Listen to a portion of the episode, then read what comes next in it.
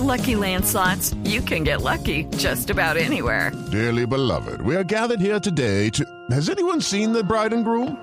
Sorry, sorry, we're here. We were getting lucky in the limo and we lost track of time. No, Lucky Land Casino, with cash prizes that add up quicker than a guest registry. In that case, I pronounce you lucky. Play for free at LuckyLandSlots.com. Daily bonuses are waiting. No purchase necessary. Void were prohibited by law. 18 plus. Terms and conditions apply. See website for details. Blue Radio, la nueva alternativa. China llevó a cabo con éxito el primer procedimiento de reemplazo total de rodilla con un robot quirúrgico. El robot que llevó a cabo la operación se llama Urba. Está en Blue Radio. Cuenta además con funciones de autoinspección y corrección de errores. El hospital con sede en Beijing cooperará con diferentes entidades para llevar a cabo verificaciones clínicas e introducir este robot al mercado a la brevedad posible. La nube, de lunes a viernes a las 7.30 de la noche. Si es tecnología, está en Blue Radio. La nueva alternativa. Voces y sonidos de Colombia y el mundo en Blue Radio y bluradio.com, porque la verdad es de todos.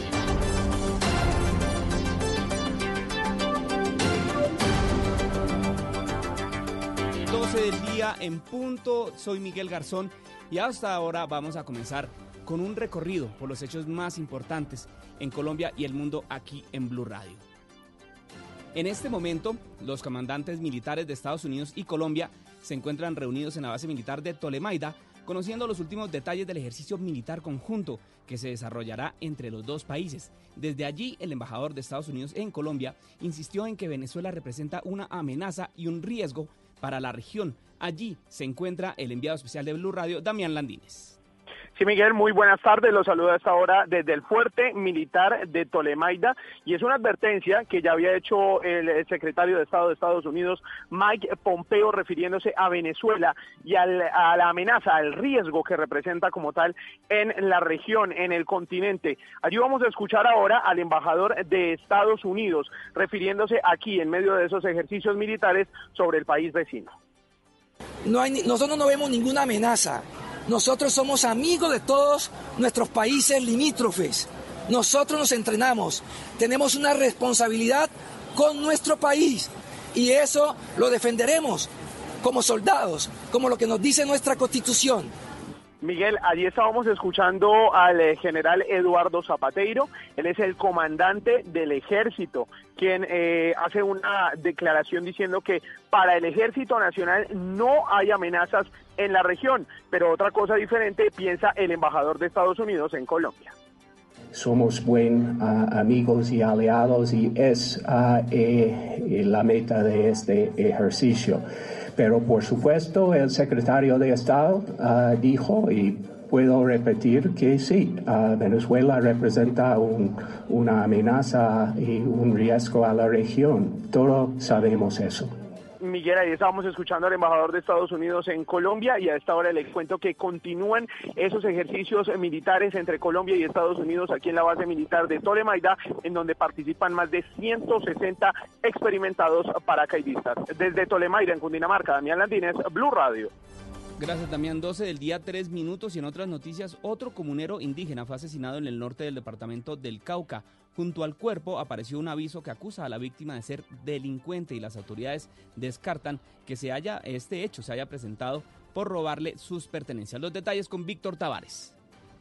Hola Miguel, buenas tardes. El hecho se produjo en el sector de La Chivera, en la vía que del corregimiento del Palo conduce al municipio de Toribío, en el norte del departamento del Cauca. De acuerdo con el reporte oficial, la víctima fue identificada como John Alexander Ulcue Mesa. El secretario de gobierno de Caloto, Joaquín Castañeda, confirmó a Blue Radio que ya avanzan con las investigaciones por este hecho y agregó que junto al cuerpo estaba una cartelera que decía por vicioso y por rata. Escuchemos. Pues que se encuentra la persona por ahí en la, la vereda entre la buitrera y, los chorros. Al lado de él estaba pues la moto que se encontró con un cartel. La Guardia Indígena expresó de que ellos iban a hacer todo el tema investigativo. Hasta el momento estoy en averiguación con la TIGIN a ver qué fue que sucedió porque eso está en materia de investigación.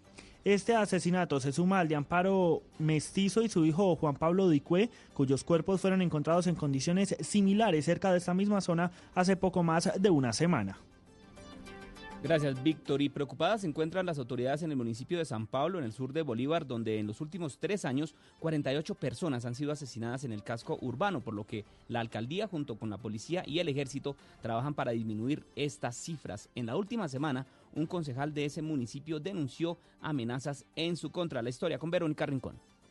Miguel, es crítica la situación en el municipio de San Pablo, en el sur de Bolívar, en pleno Magdalena Medio, donde de hechos de intolerancia, el tráfico de estupefacientes y grupos delincuenciales han dejado 48 muertes entre 2016 y 2019. El alcalde de San Pablo, Omar Borges, confirmó que luego de un consejo de seguridad se determinó un trabajo con policía, ejército y fiscalía para contrarrestar el delito.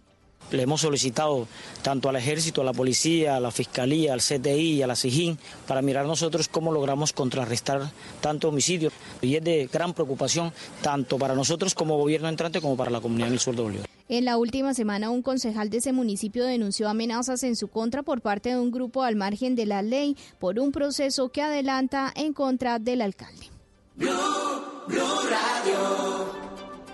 12 del día, 5 minutos, hora de hablar del coronavirus, porque es la noticia que ocupa los titulares alrededor del mundo. Beijing suspendió indefinidamente las clases en los colegios y universidades por este brote, por el brote del coronavirus. Además, el gobierno chino prohibió de forma temporal el comercio de animales salvajes como medida para frenar esta epidemia que ya deja más de 50 muertos. Los detalles con Mara Camila Castro.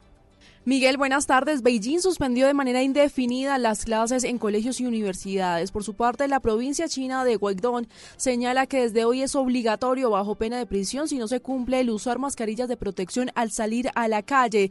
China también anunció que prohíbe de forma temporal el comercio de animales salvajes como medida para frenar la epidemia del coronavirus que supuestamente habría surgido de un mercado de donde se vendía este tipo de animales. Y en las manifestaciones que se llevan a cabo en Hong Kong, participantes de esas protestas prendieron fuego un edificio que se pensaba usar como un establecimiento para los pacientes que están en cuarentena.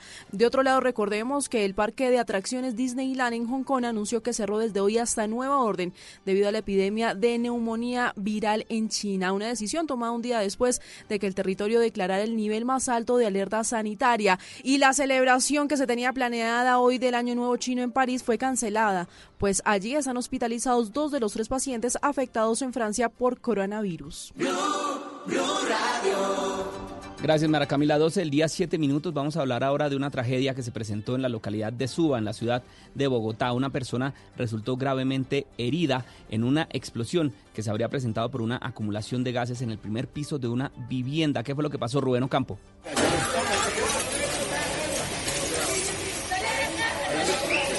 Miguel, este es el momento en el que la comunidad del barrio Aures 2 de la localidad de Suba rápidamente socorre a las 11 personas que se encontraban al interior de esta vivienda donde se originó una explosión que dejó como resultado una persona gravemente herida. El sargento Javier Biasus entrega el reporte de esta emergencia.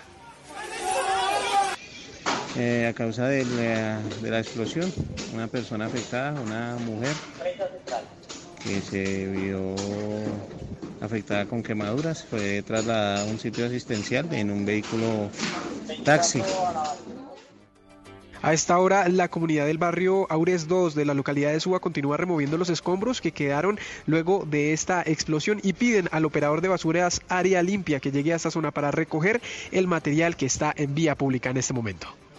Rubén, pero sigo con usted porque hay otra noticia que tiene que ver también con Bogotá y es que apareció la joven de 17 años que hace parte de la selección de fútbol de Bogotá y que estaba desaparecida desde el pasado jueves. ¿Qué fue lo que pasó? ¿Dónde estaba la niña, Rubén?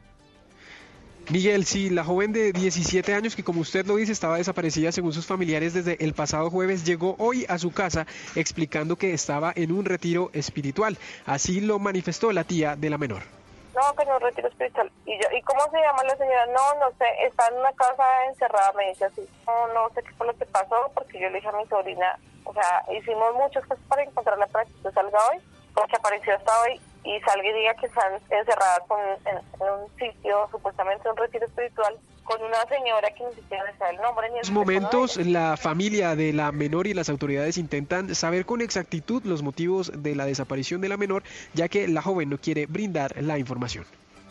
Bueno, afortunadamente ya se encuentra en su hogar esta joven en otras noticias en grave estado de desnutrición y deshidratación y con algunas heridas luego de caminar por la selva fueron rescatados en Perú una mujer y sus tres hijos menores de edad que estaban perdidos desde el pasado 19 de diciembre en Putumayo. La información con Jairo Figueroa. La mujer de 40 años y sus hijos de 14, 12 y 10 fueron evacuados a Puerto Leguízamo por personal combinado de la Fuerza Naval Colombiana y la Marina de Guerra del Perú a 180 kilómetros del lugar conocido en el vecino país como La Esperanza. El general Sergio Serrano, comandante de la Fuerza Naval del Sur, habló de esta operación humanitaria que motivó un encuentro de la mujer y sus hijos con sus familiares en Leguízamo.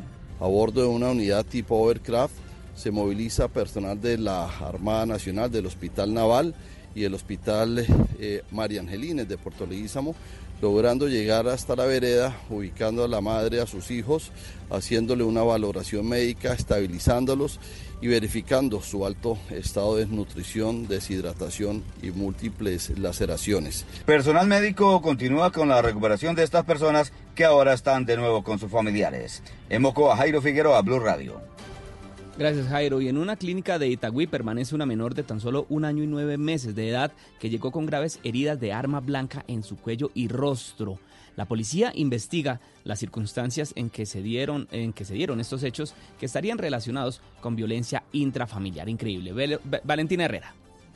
Miguel, buenas tardes. En la clínica Antioquia del municipio de Itagüí es donde está hospitalizada esta menor de tan solo 21 meses de edad, quien tiene, como usted lo contaba, heridas de consideración con un objeto cortopunzante, que sería un arma blanca, en su cuello y rostro, por lo que incluso se le practicaron varias cirugías reconstructivas. El coronel Daniel Mazo, comandante operativo de la Policía Metropolitana, señaló que la menor ya se encuentra estable y que ya el personal de infancia y adolescencia está atendiendo el caso. Con unas lesiones a la altura del cuello, en este momento tenemos personal de infancia y adolescencia en esta investigación la madre inicialmente nos dice que obedece a una situación ahí entre menores de edad donde les resulta lesionada la niña. La niña en este momento se encuentra estable. La niña permanecerá entonces en el centro asistencial bajo la protección de la policía y el personal médico, mientras este caso es reportado oficialmente a la comisaría de familia. Gracias Valentina y la policía realiza la búsqueda de un mototaxista que fue acusado de abusar de una menor de edad en una zona desolada de la ciudad de Santa Marta. Luis Maestre. De acuerdo con la información conocida, la menor tomó el servicio de transporte cerca de su casa con el fin de dirigirse a la casa de un familiar. La información preliminar da cuenta que el hombre, que al parecer tenía cierto acercamiento con los familiares de la joven, detuvo la marcha del vehículo en una zona montada y la abusó sexualmente. Coronel Oscar Solarte, comandante de la Policía Metropolitana de Santa Marta, indicó que se realizan las labores de inteligencia para dar con la captura del presunto abusador. Sí, claro que sí, hay una línea de búsqueda operativa con el fin de lograr, de acuerdo a la información recepcionada, seguramente el día de hoy ya podremos entrar a, saber de quién se trata, quiénes fueron, pero como le informó, eh, todo esto está aún en proceso de investigación. Vela Menor se informó que recibe atención médica y psicológica en un centro asistencial de la capital del Magdalena. Gracias Luis y vamos ahora con noticias que tienen que ver con una, una, conmemoración, porque mañana 27 de enero se cumplen dos años del atentado a la estación de policía en el barrio San José, en Barranquilla. En este atentado en el que murieron seis uniformados y 41 más quedaron heridos. Las víctimas denuncian que el caso está quieto y que los tres capturados que hay por este hecho pueden quedar en libertad por vencimiento de términos. ¿Qué es lo que pasa? ¿Qué es lo que dicen las víctimas? Harvey Jiménez. Miguel, precisamente el 21 de enero que pasó se realizó una audiencia preparatoria, sin embargo se interrumpió y se aplazó para el próximo 29 de enero. De haber alguna nueva interrupción, los capturados Cristian Camilo Bellón, Nilson Mier Vargas y Dalila Duarte podrían quedar en libertad por vencimiento de, de términos debido a que el 5 de febrero es la fecha para que arranque el juicio. El abogado Oscar Jurado, representante de la familia del patrullero de la policía Anderson René Cano Arteta, una de las seis víctimas mortales de este atentado, habló de las dilaciones del proceso ellos conociendo las fechas de, realización de las audiencias, a, unos cuatro o cinco días, pues nos cambian los defensores. Entonces el defensor llega y dice que no conoce el proceso y tienen que señalar nueva fecha. Esa es tanta de las trabas que han puesto la defensa eh, en el desarrollo normal del proceso. Si no se culmina con la audiencia preparatoria, pues tenemos que estar enfrentando una audiencia preliminar en donde los defensores peticionarían pues la libertad por vencimiento de términos de un juez de control de garantía. Miguel, vale recordar que por estos hechos otros cinco integrantes del Comando Central del ELN tienen órdenes de captura. Se trata de Rafael Sierra Granados, Nicolás Rodríguez Bautista, Gustavo, Gustavo Aníbal Giraldo, Eliezer Chamorro e Israel Ramírez Pineda. También está prófugo Jefferson Torres Mina, señalado de ser uno de los autores materiales de este atentado, Miguel. Gracias, Harvey. Y en información deportiva a las 12 del día, 14 minutos, el colombiano Falcao hizo gol con el Galatasaray. ¿Cómo fue? ¿Qué fue lo que pasó? ¿Contra quién están jugando? Sebastián Vargas, buenas tardes. Hola Miguel Oyentes, a esta hora ya minuto 55 gana el Galatasaray 2 por 0 al Konyaspor, esto por una nueva jornada de la Superliga de Turquía. El colombiano remató de pierna derecha al palo de la mano izquierda del arquero local, porque están jugando de visitante el conjunto de Radamel Falcao García, fecha número 19, marca así su cuarto gol en la Superliga Turca y el quinto con la camiseta de los Leones. Está llegando a 33 puntos el Galatasaray a dos de meterse en puestos de Liga de Europa. Y también hablamos de otros colombianos porque David Ospina ha sido desconvocado para el partido de esta tarde ante la Juventus porque tiene una fuerte gripa y su técnico Gatuso ha, dejado, ha decidido dejarlo por fuera. También pendientes de James Rodríguez que ha sido convocado para el partido del Real Madrid en el Nueva Zorrilla después de las 3 de la tarde ante el Valladolid. Sebastián Vargas, Blue Radio. Sebastián, gracias. 12 del día, 15 minutos. La ampliación de estas noticias en blueradio.com. Continúen con Generaciones Blue. Blue, Radio. Padres con experiencia, padres nuevos, hijos únicos, hermanos, abuelos que consienten, nietos que aprenden. Vamos a construir un puente entre generaciones para que las familias crezcan y entre todos podamos cambiar el mundo. Aquí comienza Generaciones Blue, un espacio de Blue Radio con testimonios, guías, expertos e invitados que nos ayudarán a mejorar la vida en familia y las relaciones entre sus miembros. Generaciones Blue. Estamos cambiando el mundo de las familias colombianas por Blue Radio y bluradio.com. La nueva alternativa.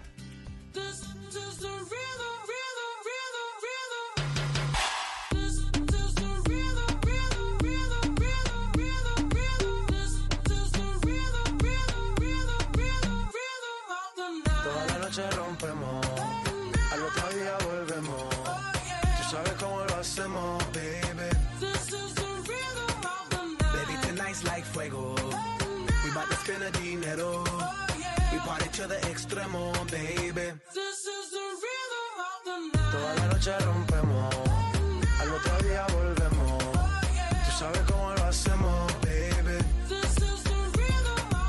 Baby, tonight's like fuego. Hola, ¿qué tal? Buenas tardes, qué placer acompañarlos este domingo. Usted se la está montando, pero mal a Dayani. ¿A quién a Dayani? ¿Por pero qué? A nuestra productora, No. pero mal, mal se la está montando. No, no, no, a mí me gusta ¿Cada esta cuánto canción. pone esta canción, Dayani? Ah, no, eso sí, yo creo que está en el top one de su, de su lista de, de reproducción, pero bueno, pues no, chévere. Nos lavamos las manos, no somos, no somos nosotros. Además porque usted sabe que los artistas están cogiendo todas esas canciones clásicas y están haciendo nueva música con eso. Sí, y sobre todo los reggaetoneros, ¿no? ¿Usted se acuerda que esta canción eh, había, un una, había una parodia Ah, claro. de Andrés López? Sí, sí, sí. Ah, claro. Bueno, no son, no- no esta son no- ni Reebok ni son Nike. Pero- y entonces J Balvin responde. Pero además, ¿no era esa la canción con la que empezaba la pelota de letras? Si no era esa, Yo creo que era sí. una de las de las que con las que Sí, sí, sí, la primera que sacó Andrés López y además recuerdo que esto era un house por allá de la época de los 90. Sí. Que bueno, ahora lo, lo reencaucha J Balvin, nuestro artista colombiano, con un mensaje bien positivo. Además, acuérdese que J Balvin sufrió en algún momento un episodio de depresión, ¿lo recuerda? Sí, sí, y lo, y lo anunció y, y lo presentó como, como ustedes que nos ven desde allá con vidas aparentemente perfectas, Sí. felices, rodeados, ¿no? las Estamos vidas, solos, muy las vidas solos. de las redes sociales que se ven Mm. perfectas, sobre todo en Instagram, ¿no? Porque ahí todo el mundo aparece feliz en la playa. No hay vacación más larga que las de las Instagram, dicen algunos, ¿no? Todo el mundo está de vacaciones a toda hora, todos los días del año, bueno. Y que las vidas fueran perfectas. Mire, a propósito, el lunes que pasó ya casi hace ocho días fue el famosísimo Blue Monday. Ah, el Blue Monday, muy- claro, que es como como que marca el final, ahora sí ya, ahora sí fue verdad, el final de las vacaciones de fin de año y de comienzo Pues de, de este hay, 2020. hay muchos especialistas que, que coinciden en, en- en- en nombrar este lunes, eh, que vendría siendo como el segundo o tercero de, las sem- del- de, de las semanas de enero, de enero. como el más triste para muchas personas, porque sí, porque eh, regresan a sus, a sus vidas reales. Eso, y Pasan se las acaba- vacaciones, pasa la Navidad y le queda a uno la realidad de las deudas. Y tan de rico lo que, que uno se la pasa en del Navidad y colegio. bueno, llegó Bueno. la hora otra vez de ponerse a trabajar. Números que pueden incidir, cifras que pueden incidir, situaciones que pueden incidir. Lo cierto es que la depresión muchas veces no la identificamos con lo delicado que es esto. Muchas veces no sabemos entender cuándo estamos deprimidos o cuándo, aquí en este espacio que siempre hablamos de familia y de hijos, nuestros hijos están deprimidos. Puede un niño pequeñito deprimirse. Pues eh, increíblemente, ¿no? Porque siempre que hay contextos difíciles en las familias, pues hay que estar vigilantes de lo que pasa con nuestros niños y sobre todo cómo se están sintiendo ellos, cómo va con su autoestima, qué le dicen a uno. Es un tema que es bien, bien interesante y no solamente con los niños, también con los adolescentes y con todos los miembros de la familia. es una enfermedad y es una enfermedad más común de lo que creemos y está estigmatizada, sin lugar a dudas. Así que en este espacio hoy en Generaciones Blue vamos a conversar sobre eso, sobre la depresión, sobre la ansiedad, sobre las condiciones de salud de quienes padecen esta enfermedad y cómo atenderla, atenderla a tiempo, antes de que sea tarde. Le tengo una cifra impresionante que la da la Organización Mundial de la Salud. Dice que esta enfermedad, porque así es catalogada, afecta por lo menos al 4,4% de la población del mundo. Mm. Y Colombia está ubicada por encima del promedio mundial. Miren, datos. Brasil, el país con mayor número de casos de depresión, seguido por Cuba, Colombia, Costa Rica, Argentina y República Dominicana tienen un 4.7%. Según estas son cifras de nuestro continente. De eso vamos a hablar, de eso conversamos. En instantes somos Generaciones Blue, Mónica Jaramillo y Eduardo Hernández. Los acompañamos. No son ni Reebok ni Sonai, nah. Sin estilista luzco fly. La Rosalía me dice que luzco guay. No te lo niego porque yo sé lo que hay. Lo que se ve no se pregunta. Yo te espero y tengo claro que es mi culpa. Mi culpa, culpa. Como Canelo en el ring nadie me asusta. Vivo en mi oasis y la paz no me la tumba. Hakuna Matata como Timon y Pumba. Voy pa' Estás escuchando Generaciones Blue. Y de inmediato presentamos a nuestros invitados en la tarde de hoy. Liliana Betancourt, que es psiquiatra de niños y adolescentes, es jefe de salud mental del Instituto Roosevelt, miembro de la Junta de la Asociación Colombiana de Psiquiatría y coordinadora nacional del Subcomité de Psiquiatría de Niños y Adolescentes. Doctora Betancourt, gracias por acompañarnos esta tarde. Hola, Mónica. Y el doctor Carlos Iván Molina Bulla, que es coordinador del Subcomité de Salud Mental Pública y Social de la Asociación Colombiana de Psiquiatría, además es docente investigador de la Universidad Externado y de la Universidad del Rosario. Doctor Molina, bienvenido. Muchas gracias por la invitación. Este tema de la depresión es un tema tan común, más común de lo que pensamos, doctor Molina. Sí, eh, realmente es un tema que hemos tratado de eh, sacar adelante porque, eh, como ya comentaban ustedes, ha sido estigmatizado a través del tiempo. Eh, no solamente la depresión, sino la mayor parte de los trastornos mentales en nuestra sociedad son considerados como una carga no solo individual, sino familiar. Y desde ese punto de vista muchas personas evitan hablar del sufrimiento. Evitan hablar del sufrimiento. Hay un grado de sufrimiento que es normal, de tristeza, de ansiedad, ya que lo comentaban, pero cuando ya esta situación eh, supera ciertos elementos, eh, supera ciertas características, ya podemos hablar de la depresión, pero las personas no acuden por eso y no acuden temiendo ser eh, señaladas, ser cuestionadas. Y aparte de eso, pues las dificultades que tenemos de acceso también a los servicios también llevan a mayores dificultades. Bueno, doctora Betancourt, usted como psiquiatra de niños y adolescentes, ¿también entre esta población es común este tipo de enfermedad? Sí, desafortunadamente la población de los adolescentes es la población eh, más vulnerable a padecer de depresión. Eh, lo que lo que pasa en el, en, en el común es que tenemos en la cabeza que, que los niños y los adolescentes no se deprimen, sobre todo que los niños, o sea, como, como si todo en ellos fuera el mundo de la felicidad, como si ellos no tuvieran la, la capacidad de percibir lo que pueden pasar a su alrededor. Entonces, eh, lo que hemos visto ya, pues gracias a Dios, em, es que nos estamos dando cuenta, estamos dando conciencia realmente de que desde muy los primeros años y en la adolescencia también se pueden deprimir. Desde muy los primeros años es más o menos qué edad. Podríamos hablar perfectamente de los 5, 6, 7 años, sí, donde ya hay cuadros depresivos. Em, hay patologías que están descritas, sobre todo en la literatura antigua, Sí, que hablaban de depresiones ataclíticas, ¿no? Esto es depresiones de niños de, de dos y de tres años de edad, con abandonos de sus madres, con algunas eh, situaciones que ustedes conocen de maltrato infantil y todo esto. Sí, entonces no, no es que la depresión aparece solamente cuando yo tengo la capacidad de decir estoy triste y entonces, entonces las lágrimas me salen, que es como usualmente estamos esperando en el, en el, en el común de la cabeza de todos de que entonces está deprimido. en, la, en la población infantil, en la población de la adolescencia, el síntoma eh, no es esperar simplemente un llanto fácil o que el niño o el adolescente exprese es que estoy triste, ¿sí? la cantidad de formas y de maneras de, mm, de mostrar la sintomatología es distinta y es distinta claramente por la manera como está funcionando el cerebro. O sea, un cerebro de niño de 5, de 6 no funciona como un cerebro ni siquiera el de 13 ni siquiera como el 16 y mucho menos ni siquiera como el de un hombre de 30 años. Entonces la sintomatología es completamente diferente, sí, y por eso es la necesidad y la importancia de que eh, cuando estemos como alerta de determinados cambios de comportamiento que nos pueden estar mostrando un síntoma y que más adelante ese síntoma se va a complicar, se va a intensificar y lo que vamos a tener es un episodio depresivo y desafortunadamente más adelante vamos a tener todo lo que ustedes eh, conoce muy bien con todo lo que tiene que ver con el suicidio. Para que, para que como que chuliemos el tema de los niños que, que me genera tanta inquietud después ahondemos en los adolescentes, que sin duda tiene que haber mucho más terreno. Con los niños, un niño en condiciones sociales vulnerables sin duda puede estar más susceptible a, a un cuadro depresivo.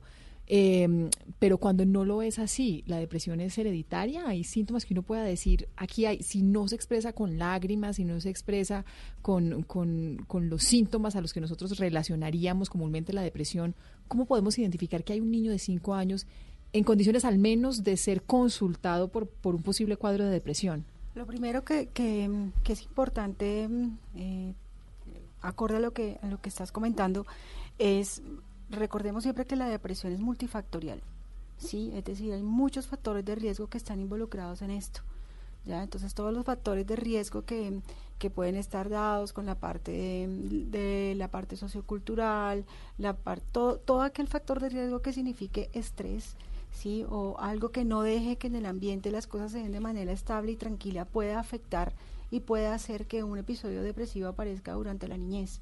Sí, cuando hablamos de la genética, claro que sí, la, genética es un factor, sí, es un factor entre la, cuando, cuando hablamos de multifactoriedad, sí, entre los factores de riesgo está la parte genética, entonces es todavía mucho más. Si yo soy una madre depresiva, si soy un padre con un trastorno afectivo bipolar, pues yo tengo que tener las alarmas más más encendidas con relación a las, a las personas que están en mi familia pequeñas, de menor edad, que sean mis hijos, sí, o hasta mis mismos sobrinos, eh, de que puedan padecer esto.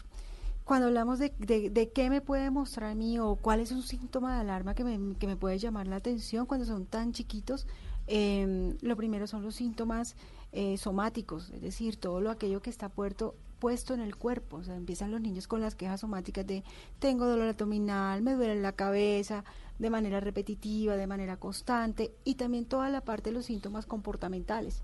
¿Sí? Cambia el comportamiento, soy más necio, soy más inquieto, entonces también en la parte somática está ahí, no duermo bien, dejó de comer, tiene una alteración con la relación con sus compañeros, o sea, existe como un cambio de comportamiento, un cambio de su funcionalidad a lo que él venía realizando en un patrón que se venía dando comúnmente y existe un cambio. Eso nos tiene que llamar la atención totalmente ya en un niño pequeño. Pero no es, por ejemplo, que ellos decidan estar solos o si eventualmente empiezan a llorar porque sí, no sé, ese tipo de cosas se dan. Ese tipo de cosas que, que manifiesta tendrían que ver más es como, como con las características de manera de ser de cada niño, ¿sí? que es eh, muy interesante también, pues que si a un papá se le está llamando mucho la atención de que mi hijo mantiene, ha preferido estar más aislado, más tímido, pues hay que buscar ayuda a ver a esto que pertenece a que él, a que él puede decidir, no puede decir, sino que está construyendo en su vida tener una manera de ser donde estar más solo a él le guste o esto venía de otra forma, venía con todos sus compañeritos y de un momento a otro se empieza a hilar, eso ya me tiene que cambiar la, me tiene que llamar la atención y sí puede ser un cambio de comportamiento que puede decirte algo está pasando con el estado de ánimo. Mm. Y, y por ejemplo, ¿hay alguna pregunta clave que los papás puedan hacerle a los niños como para hacerle seguimiento, como para decir, bueno, tiene tales síntomas, puede que sí, es decir, quienes nos están oyendo hasta ahora dicen, bueno, Puede, puede que sí exista el comportamiento, el cambio de comportamiento en el colegio, estoy notando ciertos síntomas en la casa. ¿Qué tipo de preguntas le debo hacer como para yo identificar que efectivamente puede estar pasando algo? Pensar en que vas a hacer una pregunta completamente adulta y científica a un niño para tener una respuesta a un niño de 5 o 6 años no se da. Lo que tiene que hacer el papá, por así decirlo, es estar muy pendiente de las esferas que está él. ¿Qué está pasando en el colegio? ¿Sí? ¿Cómo, es, cómo te va con tus amigos? juegan contigo, te prestan colegio atención. eventualmente podrá preguntarle al psicólogo del colegio si ha encontrado algo o hacer la advertencia a, la, institución. A la profesora le puedes preguntar, bueno, cuénteme, por ejemplo, ¿cómo va Pedro? Sí. sí. Pedro, ¿cómo va con sus compañeros? ¿Juega con sus compañeros? ¿Dónde está Pedro en el momento del recreo? Cuando sale al recreo, ¿qué hace Pedro? Sí. ¿Cómo está Pedro cuando la profesora, por ejemplo, sale un momento del curso? si es tenido en cuenta por los demás, cómo está el rendimiento académico de él, cambió, bajó, aumentó, y al niño lo que hay que preguntarle son el lenguaje que se tiene que utilizar con ellos tiene que ser un lenguaje muy a la par de lo que él está viviendo. ¿Cómo la pasaste? ¿Qué hiciste? ¿A qué jugaron? ¿Y cómo estuvo cómo estuvieron los números? ¿Y, y, y cómo estuvieron las letras? O sea, como ponerte en la dimensión de un lenguaje que sea fácil de entender a él, porque si le dices a un niño, ¿has estado triste? has estado aburrido, pues puede que eso... Puede que no lo puedan manifestar fácilmente. Es que es un, tema, es un tema de no estigmatizar, pero de tampoco ignorar. Porque a veces creemos los niños, ¿qué problemas tienen? Es que cuando uno solamente tiene que ir a jugar y a estudiar, no existe ningún problema y en realidad estamos obviando de pronto cosas que puedan ser y comportamientos que puedan ser un llamado o una alerta para atenderlos a tiempo. Doctor Molina, sé que es difícil porque el diagnóstico es personal, pero la, la línea entre la tristeza y la depresión es tan delgadita como uno supone que es. No, no necesariamente es tan delgada, pero sí es muy una característica individual. Y algo que quiero rescatar de lo que se comentaba antes y que planteaba Liliana es que tanto para los niños, adolescentes como para adultos podemos dar cuenta de la, su situación en sus vínculos, en la forma como se relacionan en el colegio, en el trabajo cuando ya son adultos, en la universidad. Y poder, eh, poder dar cuenta de eso también representa el poder establecer cómo se están construyendo esos vínculos y los cambios que estos puedan tener. ¿sí? No es indispensable, porque muchas veces no se da, sobre todo, por ejemplo, en adolescentes que en ocasiones ah, se alejan de poder tener cierto diálogo con los padres, el poder dar cuenta de sus cambios. ¿sí? Y desde ese punto de vista, entonces sí vale la pena estar muy pendientes de manera indirecta de cómo se está planteando la situación, porque, porque sí hay un grado de tristeza que es normal frente y debemos reaccionar de manera de esa manera y con ansiedad frente a ciertos eventos en la vida. Más bien el, Blue Monday pues eh, es normal que algunos digamos, ay, bueno, otra vez el regreso, pero es una cosa normal, una perecita ahí que hay como de volver a la rutina, pero ya cuando usted precisamente, precisamente cuando ya entonces empieza esta situación y esta tristeza a estar acompañada es de una suerte de afectación de esas relaciones, de las relaciones de pareja, de las relaciones laborales y ya cada vez se hace más evidente que tiene ese tipo de efectos, entonces ya empiezan a surgir una suerte de elementos de alarma, ¿sí? Y desde esa perspectiva, entonces, además, ya eh, cabe el espacio para empezar a interrogarse qué más está sucediendo. Y vale la pena en este campo también descartar otras posibilidades, porque cuando uno está inquieto con respecto a la situación de un niño, de un adolescente, de un adulto, también hay que pensar en otros factores. Si en el colegio le está yendo mal, ¿habrá problemas en el colegio? O sea, no solo en términos de lo individual, sino también de lo relacional, descartar posibilidades de acoso, descartar otras eh, situaciones. ¿Qué, ¿Qué, implica la depresión, doctor? ¿Qué implica para, para una persona deprimida estar deprimida física y emocionalmente? ¿Cuáles son esas implicaciones en, en el ser humano? Sí, tiene diferentes manifestaciones y pues eso se ha caracterizado uh, porque algunas personas tienden a vivir la tristeza y la depresión eh, fundamentalmente de manera muy ansiosa, o sea, de manera que, que no saben eh, cómo ir en el mundo. ¿sí?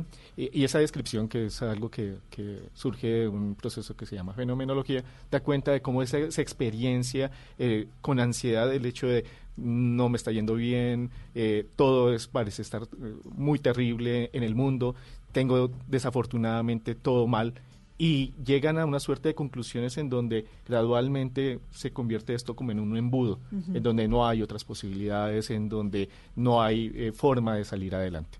Algunas otras personas más bien se, digámoslo así, se apagan y lo que describen es que sienten que su mundo se apaga y su interés en el mundo y colocarlas eh, ese interés en el mundo como que se va apagando gradualmente apagar y también es, apagar es como que no encuentran motivación no, hay motivación pero es que ni siquiera pareciera existir la energía para para vivir mientras que otras personas es como esa ansiedad de, del no futuro ¿sí? y de tratar de solucionar las cosas. Hay otras personas que simplemente se apagan y van considerando que la vida no vale la pena vivirla. Y desde ese punto de vista, eh, esa otra descripción que se ha dado de, estos cuadros también lleva a la consideración de, bueno, entonces, ¿para qué vale la pena eh, continuar si realmente no hay nada que llame mi interés? Y pues puedo llegar a la conclusión de que lo mejor es que la vida acabe. Y eso nos conecta con un tema que ya comentábamos antes eh, y es pensar, empezar a considerar la posibilidad del suicidio como una opción.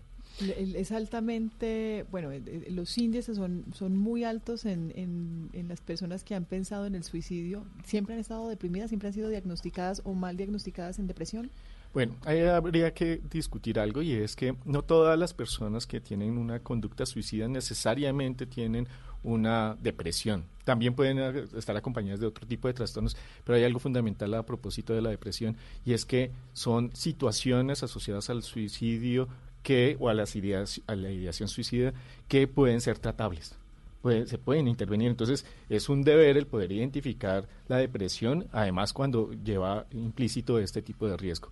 Hay otro tipo de, situaciones y trastornos que pueden estar asociados también con eh, eh, la situación eh, y con la ideación suicida y el suicidio, pero realmente lo que se ha encontrado es que en el caso de, el suicidio, cuando este se configura formalmente y cuando se da, quienes suelen tener un mayor riesgo no necesariamente son quienes lo han intentado. ¿A qué me estoy refiriendo?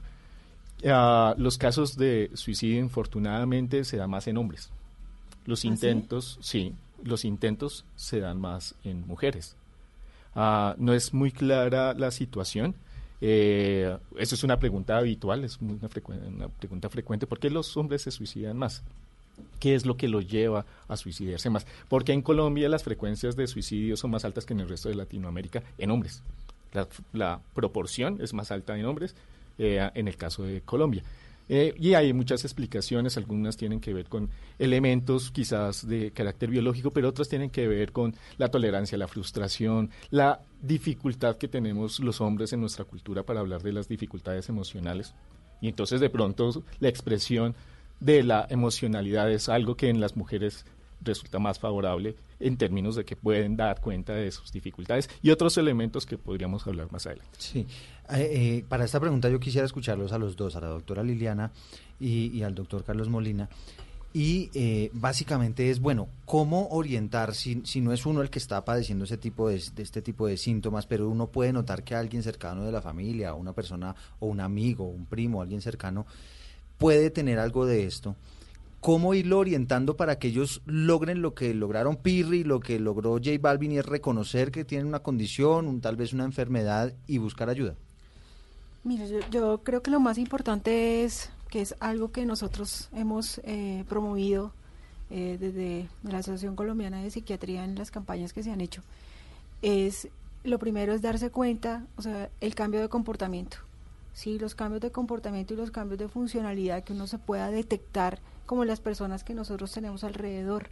Esto ya no es una responsabilidad como solamente de la parte de salud, yo creo que es una responsabilidad también social y comunitaria de, de quienes tenemos al lado y de darnos cuenta cómo funciona nuestro compañero, cómo funciona nuestro amigo y que de pronto veamos un cambio que nos llama la atención y poder acercarnos a esa persona, ¿sí? Y decir, ¿qué pasa? O sea, pasa algo.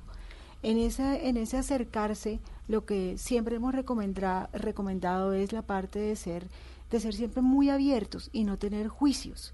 El juicio es no decir, pero bueno, pero es que tú lo tienes todo, que es lo que te pasa, tu vida es perfecta, o sea, estás haciendo un juicio ahí, que es tu juicio, pero no es seguramente lo que aquella persona está sintiendo y por la cual puede estar en ese momento experimentando una cantidad de emociones. Además, pensemos una cosa, la parte depresiva y la parte ansiosa no necesariamente tiene que ser reactiva a algo que esté sucediendo. Puede ser algo completamente endógeno, puede ser algo completamente endógeno que, pues recordemos que aquí hay un compromiso de unas, unas sustancias neurobioquímicas que son las que hacen que la persona no pueda hacer lo que tiene que hacer, lo que está hablando el doctor Molina, se apagan eh, o se activan. ¿Sí? Entonces esto tiene una explicación es neurobioquímica. Entonces simplemente con pensar que hay un componente endógeno de esto, pues ya la parte de tú estás haciendo un juicio a otra persona, pues no lo ayuda, porque de cierta manera se puede sentir criticado, juzgado, ¿sí? La idea de esto es siempre, la palabra es acompañar, es estar ahí, ¿sí? Y de alguna manera, ¿sí? Y los eh, motivando o estimulando para que busquen un acompañamiento en salud mental. ¿Sí? Es, es la, primera instancia. Los acompañamientos de salud mental, pues la idea es acompañar, que alguien lo acompañe a alguien con quien se sienta a gusto, ¿sí? Porque pues no es fácil llegar a un, a un consultorio a contar sus cosas, a contar su vida. Entonces uno tiene que escoger una persona, no, no me fue bien con este primero, pues busquemos otro, porque hay muchos hasta que sientas que tú encajas con alguien que te sientas cómodo, porque va a ser muy importante lo que vas a empezar a trabajar con esta persona. Sí, pero si me preguntas, para mí es uno en la parte de cambios de comportamiento, cambios de funcionalidad, que sea una responsabilidad comunitaria de todos, que nos importe el otro que tenemos al lado, o sea, desde el mismo portero cuando yo entro, miren que yo veo al señor que me abre la puerta, lo veo diferente, saben qué le ha pasado, no vino hoy y por qué no vino hoy, sí. Y, y yo creo que se toca un tema clave ahí y es que al final como sociedad también somos responsables de lo que pasa en nuestros entornos. Muchas veces no es solamente estar pendiente de nuestros papás, de nuestros hijos, sino también de nuestros amigos, de nuestros compañeros de trabajo, pues qué tal una alerta a tiempo, pues puede ahorrarnos muchísimo dolor y puede ayudar mucho a las personas. Para la respuesta del doctor Molina, eh, vamos a hacer primero el cortecito y regresamos con esa respuesta y con un capítulo que yo creo que nos va a dar para hablar en segundo bloque de este programa y es los adolescentes. Ya regresamos con Generaciones Blue. Si es tecnología. China llevó a cabo con éxito el primer procedimiento de reemplazo total de rodilla con un robot quirúrgico. El robot que llevó a cabo la operación se llama Urba. Está en Blue Radio. Cuenta además con funciones de autoinspección y corrección de errores. El hospital con sede en Beijing cooperará con diferentes entidades para llevar a cabo verificaciones clínicas e introducir este robot al mercado a la brevedad posible. La nube, de lunes a viernes a las 7.30 de la noche. Si es tecnología, está en Blue Radio la nueva alternativa. Continuamos con Generaciones Blue. Continuamos en esta conversación que planteamos también del lado de ustedes, de la mano de ustedes, en nuestras cuentas en Twitter, arroba Blue Radio Co. La pregunta es si alguna vez se ha sentido deprimido. Numeral Generaciones Blue, los resultados son sorprendentes, Eduardo. Doctores, les comparto los resultados. Sí, sí se ha sentido deprimido alguna vez, el 75% de quienes han participado en esta encuesta. Altísimo. El 75%, no el 18% y no sabe el 7%, que ese 7% casi que habría que sumárselo al 75%. Porque si, no sé si me arriesgue mucho al plantearlo así, pero si, si uno no sabe si ha estado deprimido o si pues al menos podría tener tendencia a estarlo, doctor Molina. Mire que hay una, un comentario interesante que nos hacen a través de las redes sociales y dice una persona, puede ser que, eh, espérame que se me perdió. aquí dice, aquí dice, muchos confunden una depresión con una tristeza, que creo que resume un poquito lo que estábamos ah, conversando antes del corte, ¿no? Y precisamente por eso, eh, y ahora sigo con el doctor Carlos Molina, que es nuestro coordinador eh, del subcomité de salud mental pública y social de la Asociación Colombiana de Psiquiatría, con ese elemento, ¿no? ¿Cómo identificar que alguien del entorno cercano puede estar caminando por esa senda de la depresión? Sí, precisamente, ah, y lo comentábamos antes, eh, hay una suerte de características que diferencian lo que es la tristeza y la reacción eh, proporcionada frente a ciertos eventos en la vida, y cuando ya se empiezan a asociar ciertas características, se vulnera eh, las relaciones y los vínculos de las personas y entonces empezamos a darnos cuenta que no es simplemente la tristeza que sería proporcional ante esta situación o el duelo proporcional frente a una pérdida, sino que ya la situación empieza a llenarse una suerte de elementos, de síntomas, en donde claramente estamos cursando hacia una situación como una depresión. Desde, ese, desde esa perspectiva tenemos que considerar que lo que plantean los oyentes uh, cuando hablan de un 75% es muy probable que algunas de estas eh, situaciones tengan que ver sí con la tristeza, pero, pero no nos podemos quedar allí. Tendríamos que pensar que tanto aquellos o aquellos que no saben diferenciar qué es lo que están sintiendo, que dicen yo no sé, de pronto sí estuve deprimido en algún momento y no lo sé, tiene que ver con eso que hablábamos antes y es la dificultad que tenemos para poder hablar de lo emocional.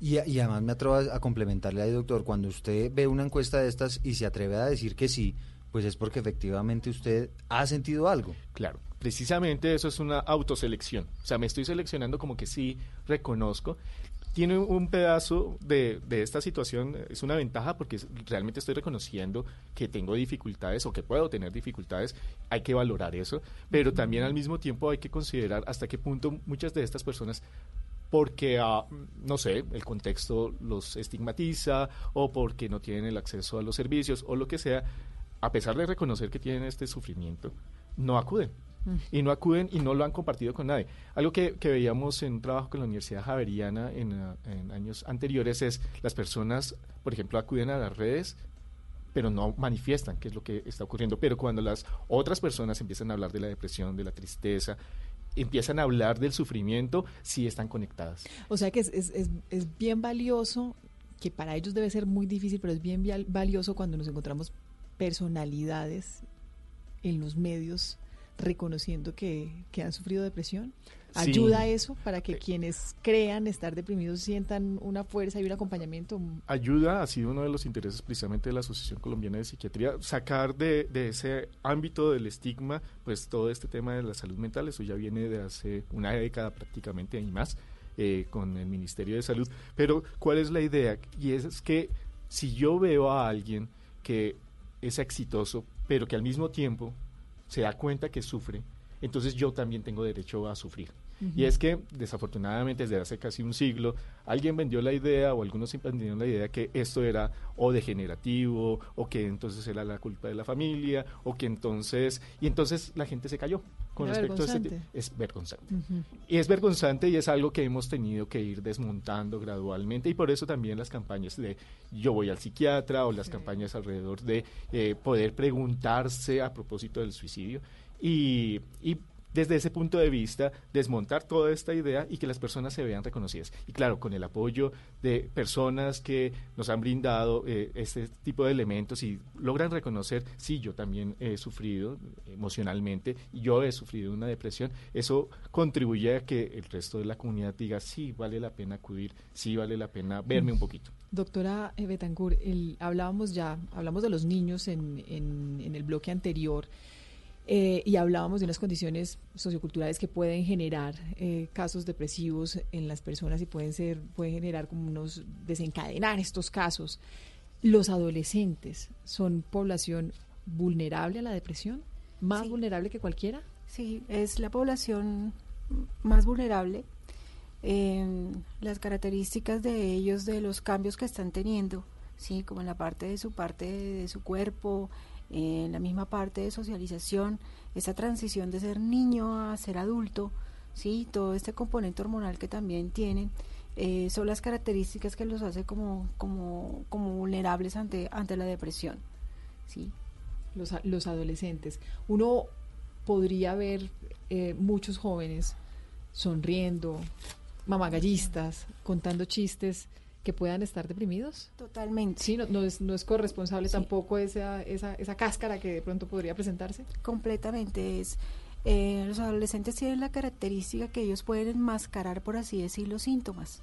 Sí, ellos pueden estar mostrando que en un momento pueden estar bien con un grupo, pero lo que interiormente, internamente está pasando con ellos puede ser completamente otra emoción y otro momento que es lo que le pasa a muchos padres y a muchos profesores cuando tenemos los gestos, los intentos suicidas y los suicidas como tal que llegan de sorpresa porque nos dicen como eh, nosotros lo veíamos muy bien. Sí, em, el adolescente tiene esa, esa, esa posibilidad, eh, por, por, eso es tan importante como toda la observación que se pueda hacer de personas como que sepan de, de salud mental en la parte de, esta población, porque ellos pueden estar tristes, pero también tienen un tipo de comportamiento que no necesariamente demuestren que están tristes. Como usted puede encontrar perfectamente un adolescente que está deprimido y él sí muestra completamente o empieza a, hacer todo el curso de lo que son unos síntomas depresivos. Entonces me empiezo a aislar, empiezo a tener, eh, empiezo a no ir a clase, a acapar una clase, a no estar en la otra, empiezo a consumir trago, cuando no tomaba trago, entonces consumo alcohol o consumo cigarrillo o consumo sustancias que es mucho peor, empiezo a tener un bajo rendimiento académico, ¿sí? Entonces en esto eh, lo, lo, lo, principal, porque primero se dan, usualmente se dan estos cambios de conducta para después sí pasar ya a los síntomas ya más graves que se parecen, ahí sí en esta parte de estos síntomas se parecen a, se va acercando como la parte de, cómo se manifiestan en los adultos, entonces ya vemos eh, un bajo rendimiento académico como tal, ya lo podemos ver triste, irritable, de mal genio, entonces es el que contesta feo, el que lo sienten agresivo en la casa, el que deja de comer o el que aumenta la ingesta de alimentación, sea, lo que les quiero mostrar es que en el en el adolescente el abanico de, de, los, de la sintomatología y si no quieren poner el nombre de los síntomas, de los cambios que pueden tener las señales de alarma. Exactamente, o sea, realmente el nombre que nosotros le hemos dado, gracias, es señales de alarma, es inmenso. ¿Qué es lo clave? No minimizar. Sí, o sea, realmente lo que nosotros, el llamado a nosotros es no, no minimizar ni los padres ni los profesores. Los docentes mantienen mucho más tiempo con, con, los, con los adolescentes en clase hasta los mismos del colegio como los mismos de la universidad. Y ellos también, para mí siempre ha sido un llamado como diciendo, mm. oiga, ustedes también son parte importante en este proceso. No, y los papás además lo agradecen muchísimo, pues que le ayuden a, identificar aspectos que al final van a ayudarle a esa persona. Y es que además, Mónica, yo creo que, que existe como ese estigma, ¿no? Usted va al psiquiatra y no, usted es un loco. Sí. Usted es un loquito. Entonces, digamos, ese estigma sí que es peligroso porque usted cuando le dicen, oiga, ¿y por qué no visita a un psiquiatra? Entonces ya es como si lo estuvieran tratando de loco y demás, y ese tal vez es como el estigma que, que mm. pues que se debe desmontar. ¿Sabe que, sabe que con ese comentario, Eduardo, me lleva a una pregunta que quería hacerles hace, hace algunos minutos y es cómo debe hacer uno ese acompañamiento, porque uno con su hijo de cinco años, si tiene identificada algunas de las de los comportamientos, pues dice, amor, nos vamos para allí, te va a atender un médico, no tiene que dar mayores explicaciones y lo puede llevar a un proceso más fácilmente. ¿Cómo se acerca una, a un adolescente? O a un adulto, ¿no? O a un adulto. Mm para, para acompañarlo cuando uno siente, y, esa persona tal vez no se ha dado cuenta, pero uno desde afuera siente que posiblemente está en riesgo y que necesita un acompañamiento profesional, doctor Molina. Sí, es algo que hemos tratado de trabajar no solo con los padres, porque muchas veces los padres son los últimos en darse cuenta, sino que sean los padres, sean los profesores los que también se den cuenta de esta situación. Voy a poner un ejemplo muy particular que, que además ha sido inquietante y es eh, todo este tipo de situaciones identificadas en la universidad. ¿sí?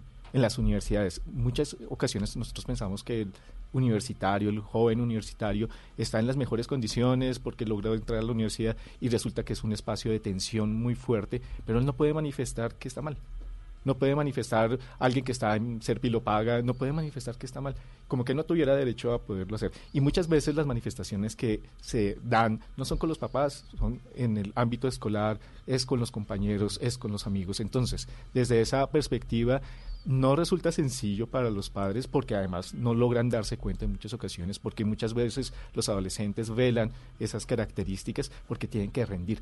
Y en donde lo manifiestan es en las relaciones más cercanas muchas veces con los compañeros, con los amigos, con quienes sí tienen derecho, a veces ni siquiera con ellos, pero digamos que con ellos. Y entonces lo que hemos tratado de promover es que ese entorno esté muy pendiente de la situación. Como esa red de personal, ¿no? Sí, que se pueda reconocer. Y, y con eso quiero ir a algo y es no solo reconocer las señales de alarma, sino también reconocer esa red y los recursos con los cuales contamos los recursos con los cuales contamos como familias, como universidades y promoverlos para poder contener, para poder identificar las señales, pero también para poder contener y poder acompañar esos procesos. Mm. Le quería hacer una pregunta a la doctora Betancourt, ya que usted mencionaba el consumo de alcohol y el consumo de drogas. ¿El consumo de este tipo de, de elementos puede desencadenar en un cuadro de depresión? Puede desencadenarlo como puede ser, o sea, el consumo de alcohol, el consumo de cualquier sustancia psicoactiva y el alcohol eh, tiene que tener un significado, sí, como puede tener el significado de que me lo dieron a probar y lo probé, sí, pero completamente puede tener el significado de incursionar en un, eh, en que estamos empezando a tener una alteración de estado de ánimo, en que consumir el alcohol me ayuda a estar menos triste o me da la respuesta a estar menos ansioso, sí. Eh, la invitación a esto realmente con, a, todos los padres de familia es que yo vuelvo y utilizo esta palabra, es no minimicen y no pongan en un contexto que la socialización en general necesita y está bien que esté el consumo de alcohol de por medio. Entonces está el consumo de drogas y licor como respuesta a un cuadro que puede estar allí escondido, pero eventualmente el consumo podría desencadenarlo. Si yo no soy una persona depresiva, ¿podría desencadenarlo o no necesariamente? Sí lo podría desencadenar, recordemos lo que estábamos hablando ahorita, de lo que la, depresión tiene unos factores endógenos, unos factores neurobioquímicos. El alcohol tiene un efecto sobre el sistema nervioso central. ¿sí? Entonces podemos perfectamente ver que un, un adolescente tuvo una una sobreingesta de alcohol, es decir, como dicen entre comillas, se emborrachó, sí, y, y, el paciente arranca con un episodio depresivo, lo mismo que pasa con muchos cuadros con consumos de sustancias que pues nosotros hemos visto, en los cuales el paciente consume un día marihuana, hace un episodio de fuera de la realidad, no está, escucha voces, alucina y todo eso, y fue el inicio de una esquizofrenia o un episodio psicótico. Obviamente que hay aquí, acuérdense lo que estamos hablando, hay una vulnerabilidad seguramente genética, sí, que esto es todo multifactorial, puede ser que sea el disparador de algo, sí. Y, y, culturalmente no nos ayudamos. ¿Cuántas canciones de ahogue el despecho con el trago? ¿Cuántos papás, venga, tomémonos un traguito que eso le ayuda para que ahogue las penas? ¿Cuál es la que dice que un tequila con sal eso es la mejor, el mejor remedio para la tusa? Hay una que dice algo así. Sí, eso es reggaetón. Sí, eso es me, me preocupa cada vez más, Eduardo. No, pero, pero en realidad, en, en realidad, culturalmente, socialmente también, eh, eh, no, no nos estamos midiendo mucho en este tipo de implicaciones y de tomémonos un trago que no pasa nada, emborrache sus penas y al final lo que estamos haciendo es un daño enorme. La pregunta que quiero, que quiero plantearles también es, en cualquier momento de nuestras vidas, en cualquier momento pueda pasar, aparecer un episodio depresivo, es como muchas veces he escuchado, como una gripa, que en cualquier momento puedo, puedo tener esta enfermedad, o sea, en cualquier momento de mi vida puedo llegar a, estar expuesto a un cuadro depresivo. Yo pienso que sí, o sea, en cualquier momento puedes estar expuesto a un cuadro depresivo. Sí, o sea, puedes tener una vida en la cual has llevado como muchas cosas haciéndolas de a poquito al mismo tiempo en las que han surgido episodios en los que has tenido estrés, eh, dificultades y en cualquier momento pueda, puede aparecer. Obviamente pues tienen mayor riesgo si unas poblaciones, si yo tengo familia de depresivos, familia consumidores de alcohol, o sea, toda esta parte genética me pone a mí con unos mayores factores de riesgo. Si yo tengo una vida donde no hay una vida, por así decirlo, sana, donde está incluida como el ejercicio, dormir las horas que toca, que corresponde, todo eso también me pone más a favor de que eso se presente. Sí, eh, pero que todos estamos en riesgo, que nos puede pasar, todos estamos que nos puede pasar. Sí, pasará menos al que tenga unos factores que lo protejan, sí, y a los que tengan unos factores de riesgo que los tenga presente y no los no los cuide. Por ejemplo, doctor Molina, y que pasa mucho ahorita con este índice de desempleo tan alto, alguien que pierda el empleo que ha tenido un empleo durante muchos años y lo perdió, eso puede desencadenar un cuadro de depresión. Sí, infortunadamente, infortunadamente existe una suerte de factores externos que pueden contribuir a que se inicie. Además, se ha identificado que aunque las depresiones se inician en cierto rango de la vida, cada vez más se identifican cuadros de depresión tardía, de inicio tardío.